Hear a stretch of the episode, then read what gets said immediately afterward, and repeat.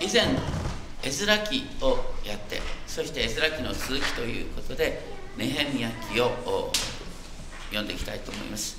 私たちの人生にはなかなか思い通りにならないことがある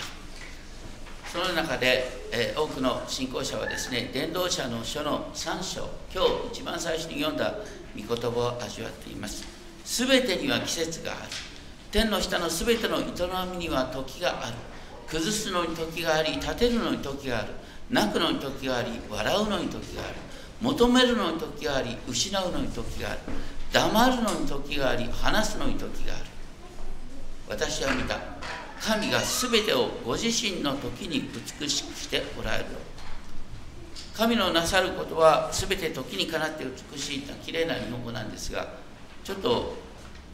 誤解を与える場合。なかなかねどう考えても今は変だなって思う時があるんですよ。でも神はご自身の時に全てを美しくされると書いてある。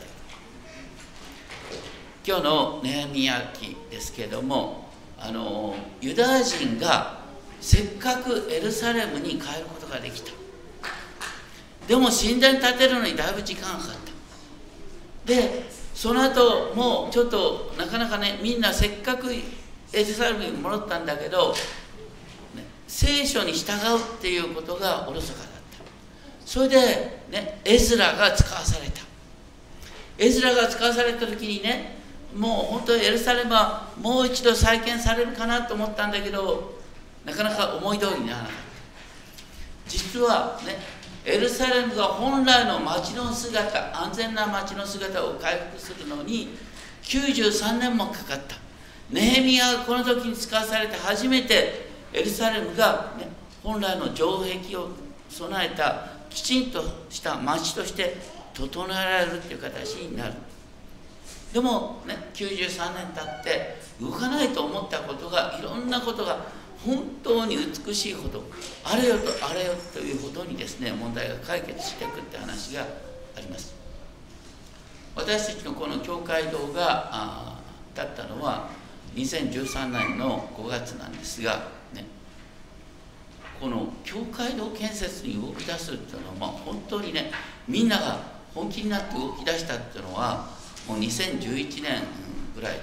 今からあの10年前なんですね。でもみんなが本気になって動き出した時にあれよあれよという間にたちまちのうちに立ったっていうですねことを私たちは体験しました。私の人生の中でもですねいつまでたっても全然動かないっていうことがあるかもしれません。でも時が来たら神の時に神の恵みの御手が働く時に全てのことが動くんだってことを覚えたいと思います。ネヘミヤ主義の一章一節で第20年って書いてあるんだけどこれは何だってね。実は2章一節との関係で見ることができる。ペルシャの王アルタクセルクス王の第20年のキスレウの月約現在の12月頃ですね。ペルシャのペルシャ帝国当時のペルシャ帝国っていうのはもう本当に世界初めての大帝国って感じなんですね。現在のイランからねあのエジプトまでの地を支配したペルシャ大帝国のその首都スサの宮殿で仕えていたネーミヤという人がいた。その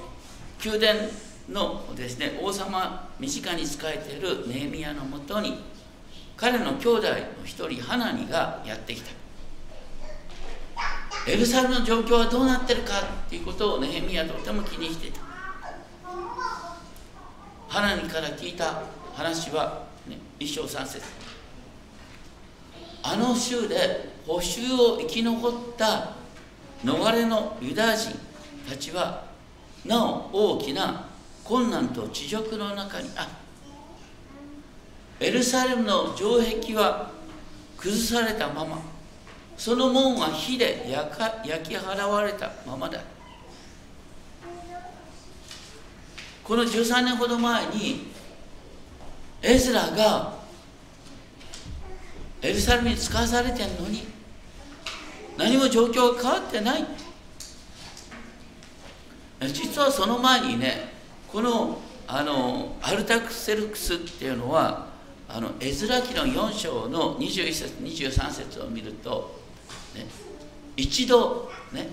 ユダヤ人の周りの人の訴えを聞いて城壁の建設をやめさせて止めさせてその同じ王様が時が変わって、ね、エズラを使わし今度はネヘミヤの訴えを聞くっていうふうに王様の気持ちが変わっていく。でもこの時とにかくエズラが言ったも状況が何も変わってないっていうことを聞いてネヘミヤは深く悲し悲しんだ。一章4節。座り込んで泣き数日の間嘆き悲しみ断食して天の神の前に祈った。そして祈りの言葉がね一章五節六節書いてある。ああ天の神主よ大いなる恐るべき神よと祈りながらどうかこの民に対しての契約を守り恵みを施してください。ただね主を愛し主の命令を守る民に対してあなたは契約を守り恵みを施してくださるんですよねって言いながらこうなったのはイスラエルの民があなたの契約を守らなかったからですよね。でもどうかあなたの耳を傾けあなたの目を開いてこのしもべの祈りを聞いてください。そしてネヘミヤは自分がイスラエルの民全体の代表者であるかのように神に祈っていく。私たちがあなたに対して犯したイスラエルの子らの罪を告白しています。先祖が犯した罪なんだけどネーミヤは私も私の父の家も罪を犯しました。先祖の罪を自分の罪のように告白して私たちはあなたに対して非常に悪いことをしてあなたの命令も掟も守りませんでした。で告白す。る私たちは今ねこのプロテスタントにおいては一人一人が神の前に祭司なんだっていうことを大切にする。だから皆さんはね、まあ、教会の批判をする前に自分は教会の代表者であるっていう気持ちでこの教会のために祈る。またねこの日本のために、ね、政治批判は誰だってできる。私は日本人の代表者であるかのように日本のために祈る。そういう姿勢が求められている。じゃあ私たちはね日本の代表として日本の教会の罪をどんなふうに考えるか。あの日本の教会に沿ってるねクリスチャンとても真面目な人が多い。日々の生活においては誠実な人が多いんだけど。でも日本の歴史を振り返ったらどうしてね日本の教会ってこうも戦後あの第二次大戦後も振るわないんだろうって考えた時に私たちは日本の教会の代表者として悔い改めることがある。何ですか？多くの人はね神様の御心の第一は何かっていうことを誤解している。人の約束を守るだとか仕事をきちんとするとはそれは当たり前なんだけどそれ以上にね絶対これはやっちゃいけないってことがある。何ですか？これは絶対大切だ。イエス様はねあの立法の中で第一は何ですかって聞かれた時にイエス様はこう答えた。聞けイスラエルよ主は私たちの神主は唯一である。あなた方は心を尽くし命を尽くし知性を尽くし力を尽くしてあなたの神主を愛しなさい。有名な新明記6章4節5節からのイエス様は引用なさった。要するに全身全霊で神を愛しなさいっていうことをそこにセットになってるのは決して偶像を拝むな。聖書の神以外の方にお願いしちゃいけないっていうことなん聖書の神以外の方を拝んではいけないっていうこと日本の教会は何をしたかというと第二次大戦中にね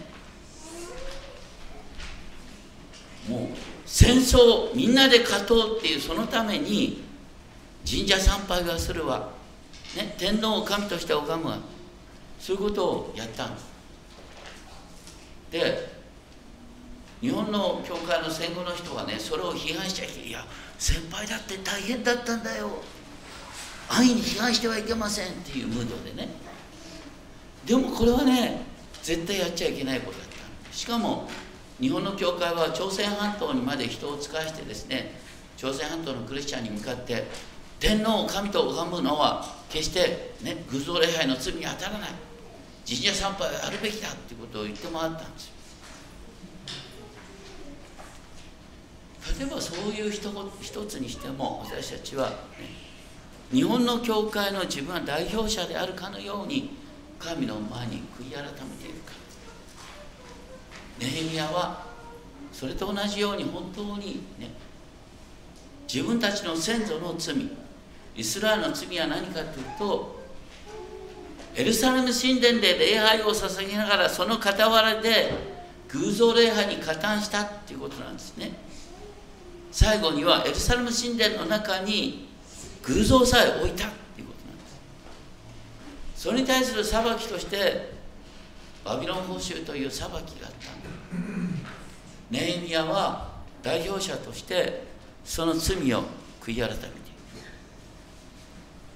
その意味でその上でね、ネヘミヤが祈ってることの中心は願ってることの中心は一章八節九節なんですが、ね、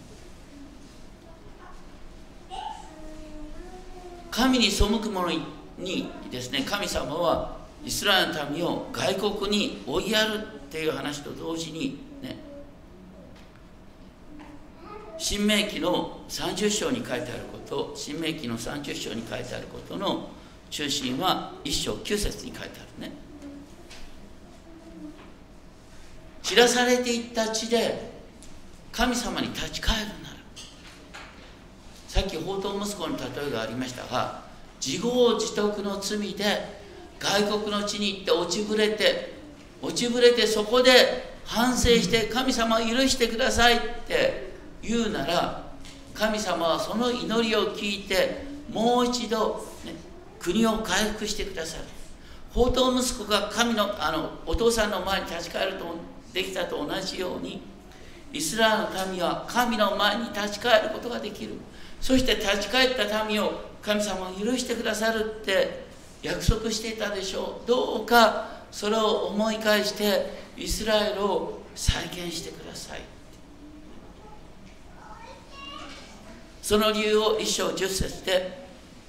これらのもの、ね、イスラエルの民はもともと考えてみたらエジプトの奴隷状態から解放されるんだって解放されるべき特別な理由があったわけじゃない。神様がイスラエルを選んだからだ。だから同じように神様私たちはあなたの選びのためなんだから神様特別な憐れみを施してこの状況を解決してくださいって祈る。その時に一章の11節パッと読んでですね読み飛ばしてしまいがちのことなんですが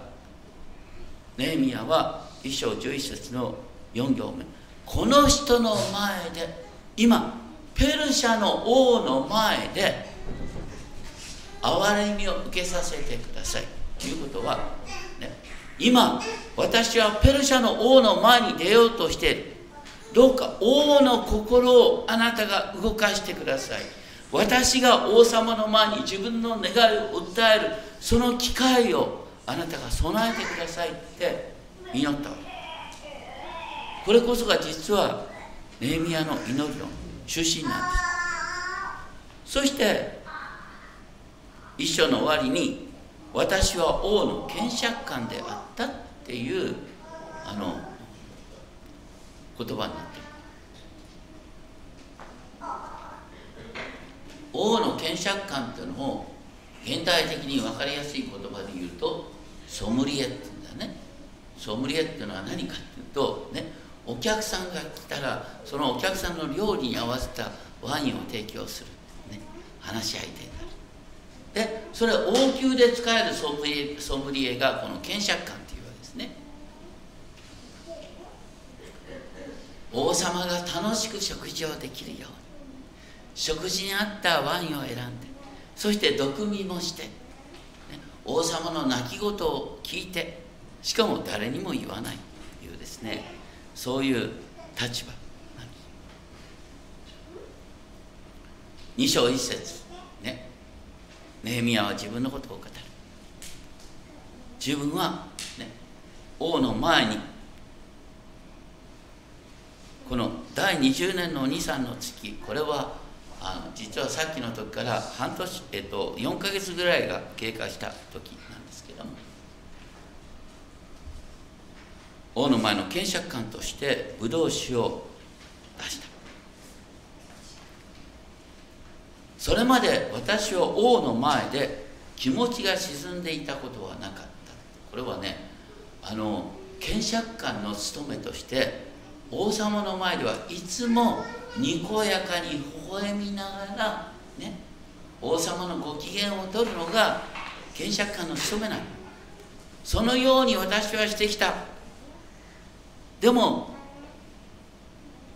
この時王様は私にこう言った。2章2節。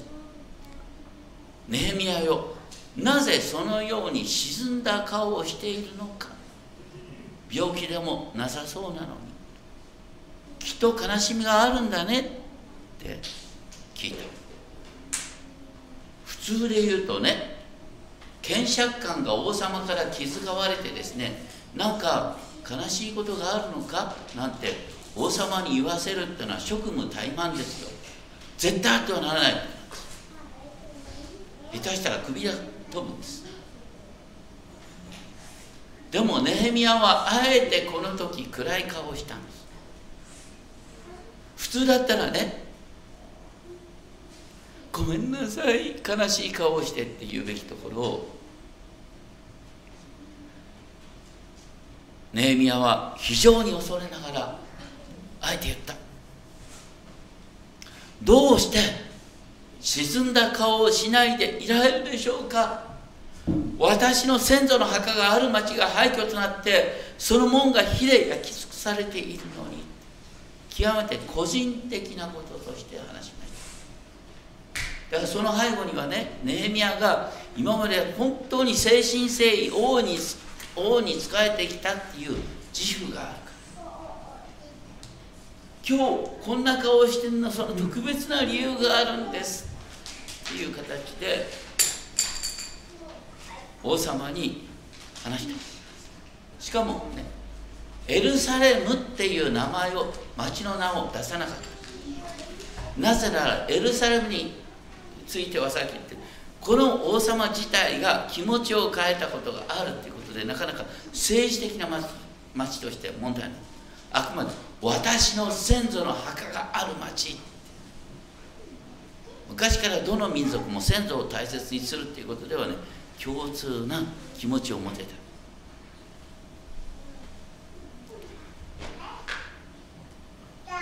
その時になんと、ね、王様は心を開いてでは何を望んでいるのかと聞いてくれた。その時にこの言葉が2章4節。私は天の神に祈ってから王に答えた。これ一瞬の祈りなんです。私たち祈りっていうとさこうやって手を組んで「神様あうんうん」とか言ってて最後に「アーメン」と行って初めてこれが祈りになると思う。そんなことないのよ。私たちが誰かねこう自分の立場を決めうるですね、えー、いわゆる権力者の立場前に立って何か聞かれた時に「アメなんてやってられないんだよ。どうすんの？瞬間ですよ。1秒で1秒で祈る。1秒の祈りをね、えー、英語でアロープレイヤー。矢の祈り。主を憐れんでください。これ瞬間のうちに。また困ったお客さんに接する時に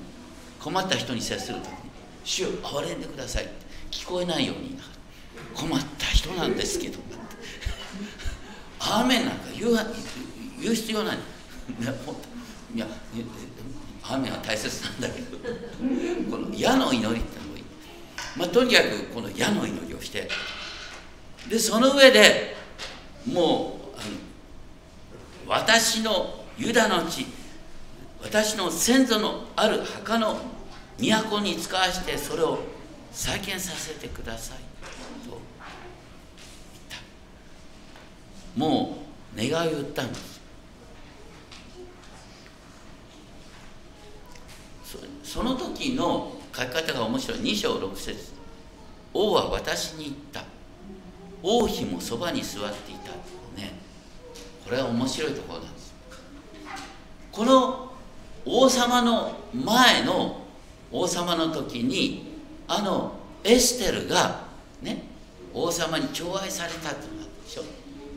この時の王妃も多分ですねユダヤ人に好意を持ってる王妃だったんじゃないかな。ネヘミヤは政治家としてその辺りうまく計算して状況を見計らってあの王妃がいる時だとか王妃がいるようにセットしたのかもしれないけどとにかくそのタイミングを見計らってネヘミヤは自分の願いを訴えたわけです。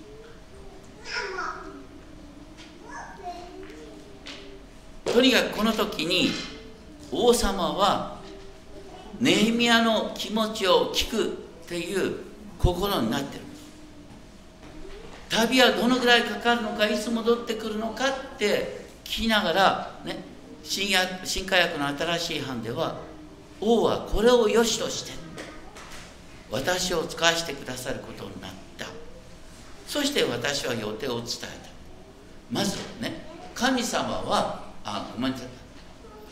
王様はネヘミヤを使わすっていうことを決めた。そしてネヘミヤは予定を伝えたっていう順番になってるんです。まさにネヘミヤが祈りながらタイミングを、ね、見計らってこの人の前で私の言うことが聞かれるようにって神様に祈り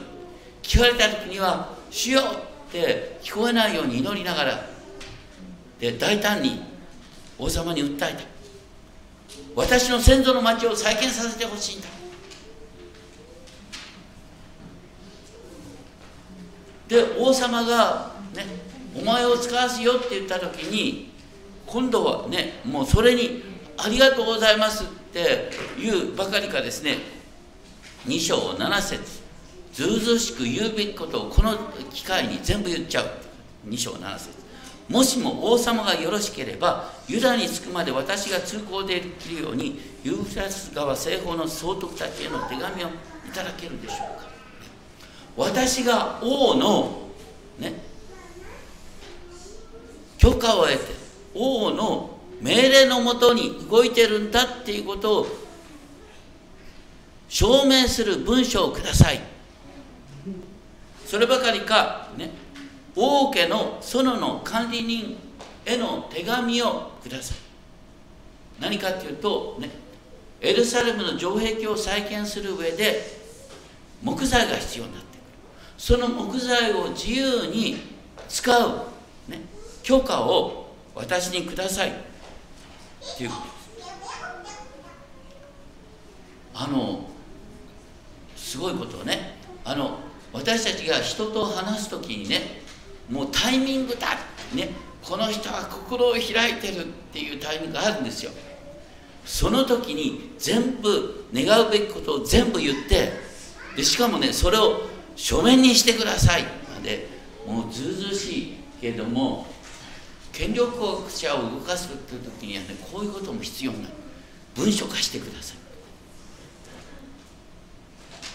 で必要なことを全部書いてもらってでその、ね、王が書いた、ね、書面を持って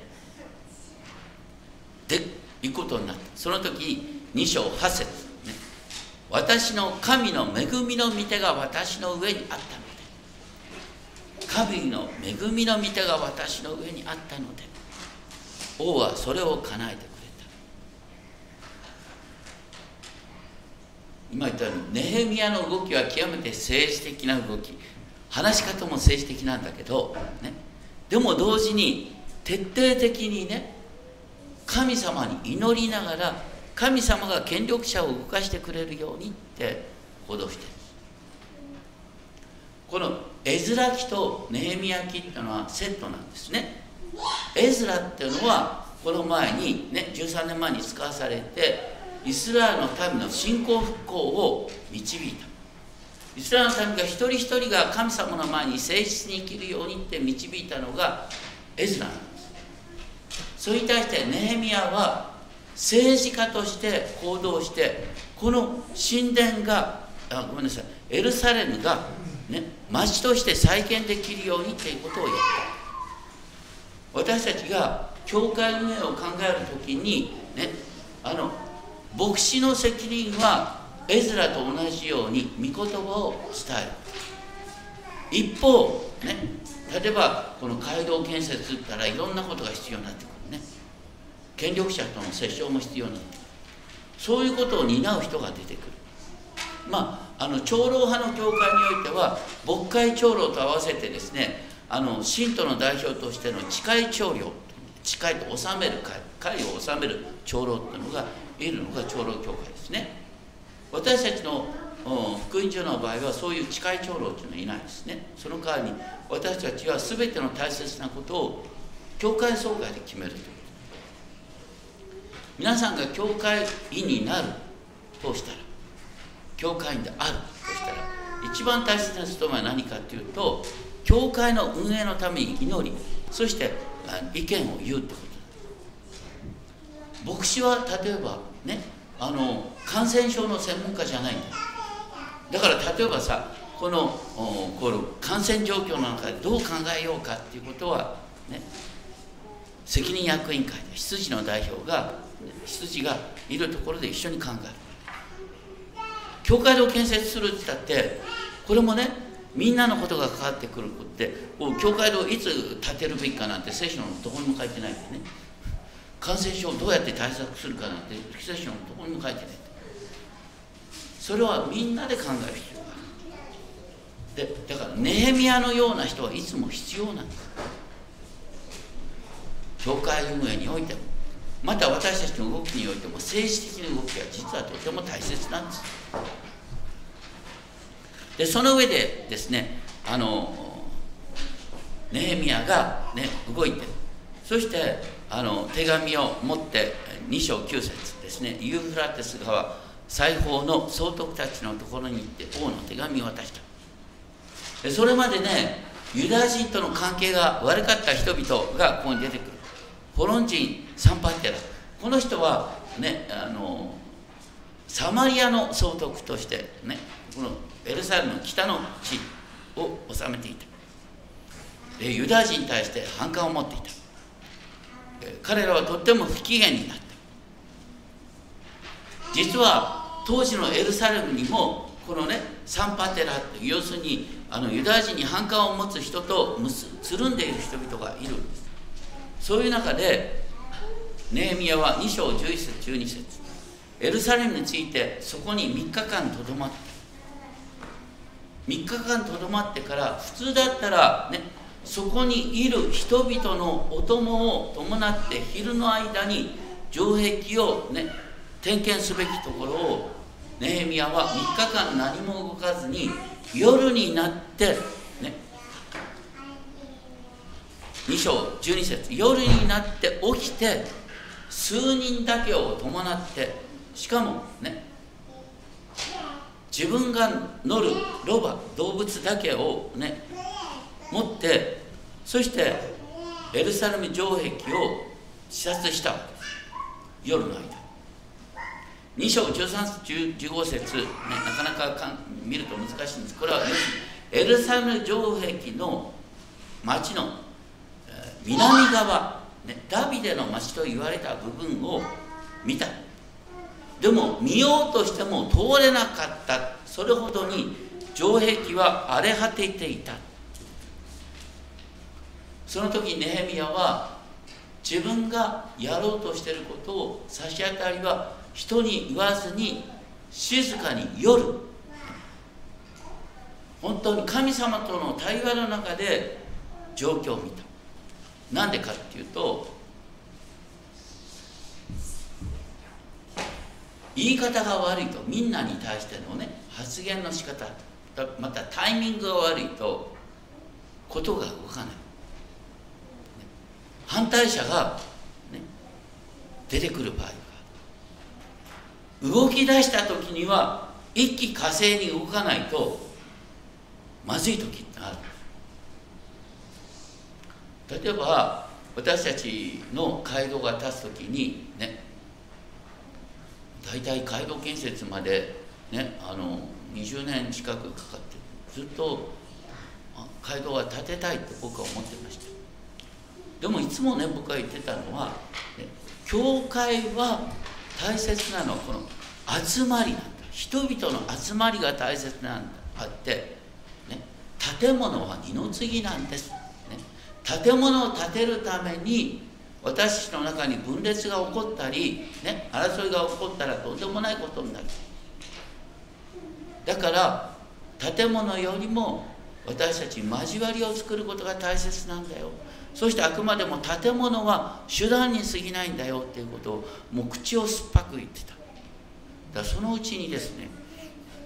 高橋先生って結局いつまでたっても建てる気がないみたいねなんていう意見まで実はその時になって動き出したんです。なぜかっていうと、ね、街道を建てようと思って動き出して撤退っていうのはありえない。撤退するぐらいだったらもう牧師辞めるしかないんですよ。動き出した時に一気火星に動かなきゃいけない。ネヘミヤもそうなんです、ね、城壁再建っていう時には一気に動き出さないとかえって問題が広がる。んですやる以上はできなきゃいけないんです。街道建設の時もそう動き出したら絶対立てなきゃいけない。とんでもない問題になっちゃう。そういう時ってあるんです人生の中に皆さんの人生の中にもね動き出したら絶対撤退できない。タイミングを見計らう。これを上司に言って上司にね否定されたらもう達成がない。そういう時を見計らって神に祈りながら主のタイミングを測るって言ってたまさにネヘミヤはそのタイミングを測った。そしたら、ね、その時にみんなに言った言い方なんですけどもとまず2章17節。ね。今の状況私たちが直面している困難は見ての通りだ。エルサレムは廃墟となりそのものは火で焼き払われたままだ。さあエルサレムの城壁を築き直しこれ以上屈辱を受けないようにしようと言いながらその現実性を根拠づけるために、ね、私の私に恵みをくださった私の神の御手のこと。神の御手というのは何かというと要するに、まあ、詳しく多分ここで話したんでしょうね。要するに私はこのように聞いてこのように祈った。そしたら神様が王の心を動かした。だから王の心の背後に神の御手があるんだよって言ってそれ実際に王もこのような書面でもって私の働きを応援してくれてる。だから天の王の、ね、保証と地上の王の保証の両方がある。だから大丈夫だよって言ってみんなを動かした。当然ながら反対者が出てきた。でも反対者が出たってもう明確な王のお墨付きがあるんだからもう恐れる必要がない。それでも反対者はね攻撃するっていう話が次に出てくるんだけどネヘミは一気に人々の心を動かしました。そして天の神ご自身が成功させてくださる。2章20節。そして動き出した。で実際ですねこの後工事が始まってからたった52日間で城壁が再建する。10年あの今までですね100年近く動かなかった話が52日間で城壁完成するだから本当私たちの人生の中でもねもうもうダメだって思ってたことが一気に動き出すっていうことがあるんです。それは神の時が来たから。でも神の時が来るまではね誠実にやんなきゃいけないってことがある。この後ですねみんなで歌いたいね、えー、見ての中でね英語の歌詞をちょっと映していただくけどこういう in his time his は大文字に書いた方がよかった in his time in his time ね、これは神のと神の時に He makes all things beautiful in His time 神がご自身の時に全てを美しいと思える状態に変えてくださいだから Lord please show me every day 日々ね私に今なすべきことを教えてください As you are teaching me your way that you do just what you say あなたはご自身の時に約束したことを成してくださるということを私に示し続けてください。In your time, in your time, you make all things beautiful in your time. あなたの時に全てのことは美しくされるんですね。だから、Lord, my life to you I bring. 私の人生をあなたにお委ねします。だから私が歌う全ての歌があなたにとっての喜びの歌となりますよ。本当に神の時に全てが美しくされる。だからそのことを待ち望みながら今ね状況が良くても悪くても、ね、どんなに悪い状況の中で主の前に誠実をす。るネヘミヤも本当に王様に日々喜ばれている働きをしたからこそ、ね、これぞというタイミングに矢の祈りを捧げながら言ったことが王の心を動かした。あなたの前にも嫌な上司がいるかもしれない。嫌な伴侶がいるごめんなさい。嫌な人がいるかもしれない、ね、でも主の前に謙遜に人の前に謙遜に尽くしで矢のような祈りでもって瞬間に言うべきことを与えられて言う。一気風で言った後保証と。政治的な動きも大切なんですね。そのようにことを動かすことができるんだということを覚えたいと思います。お祈りをしましょう。天のお父様私たち本当にあなたの時に全てが動くんだ。あなたは時を支配しているんだ。そういうことを思いながらこの世で賢く生きることができるよう導いてください。ネヘミヤの知恵から多くを学ぶことができます。どうか私たちもあなたの前に謙遜に。しかし世の人に対して時には蛇のように悟く動くことができるように私たちに知恵を与えてください。尊き主イエス・キリストの皆に。